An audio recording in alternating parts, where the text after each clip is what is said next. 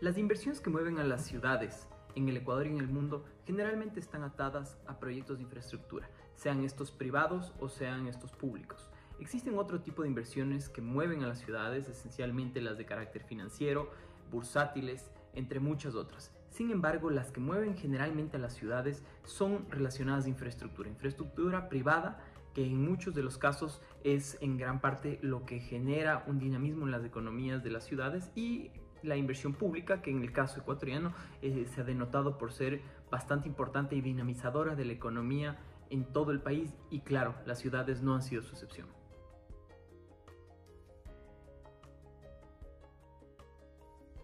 Se podría comparar a la crisis del 2008, producto de la burbuja inmobiliaria en los Estados Unidos, esta crisis inmobiliaria que generó una serie de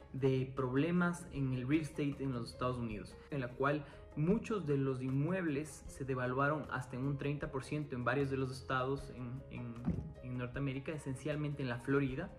Y eh, es interesante ver el comportamiento de esto, ya que en cuestión de dos años se recuperaron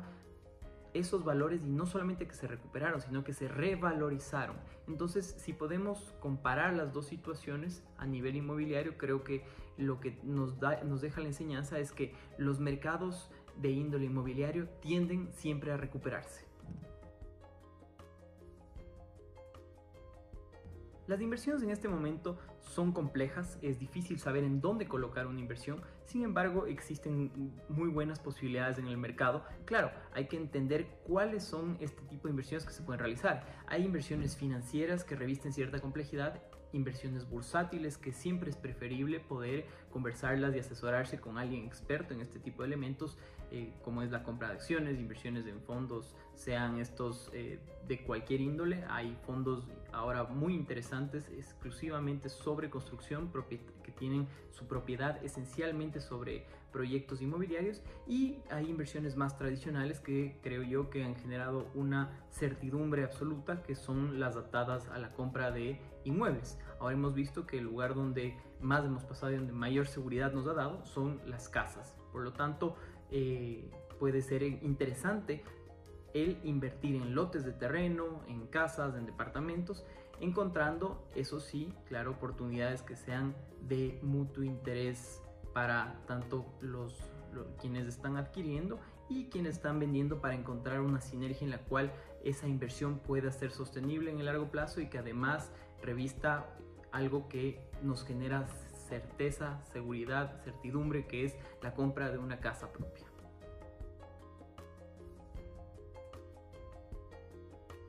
Los inmuebles difícilmente se devalúan en el corto plazo, eso eh, suele suceder en un muy largo plazo. Sin embargo, lo que siempre hay que entender es que los inmuebles generalmente se revalorizan, aún más que la inflación. En el caso ecuatoriano podemos ver ese comportamiento histórico y por tanto en,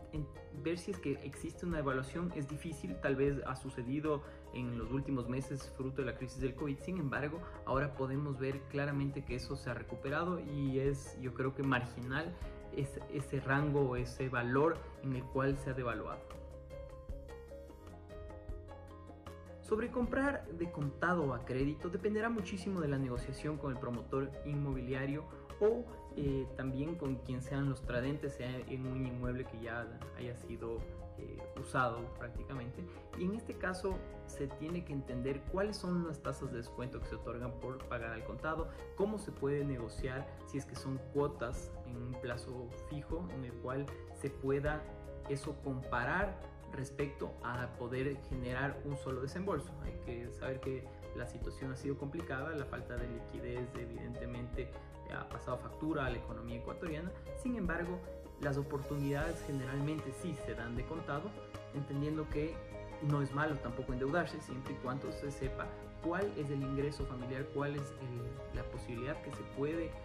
tomar para que no sea un riesgo el caer en un, default en el, crédito. Por tanto, es un análisis que debe hacerse siempre casa adentro sabiendo cuál es la capacidad de pago de cada familia.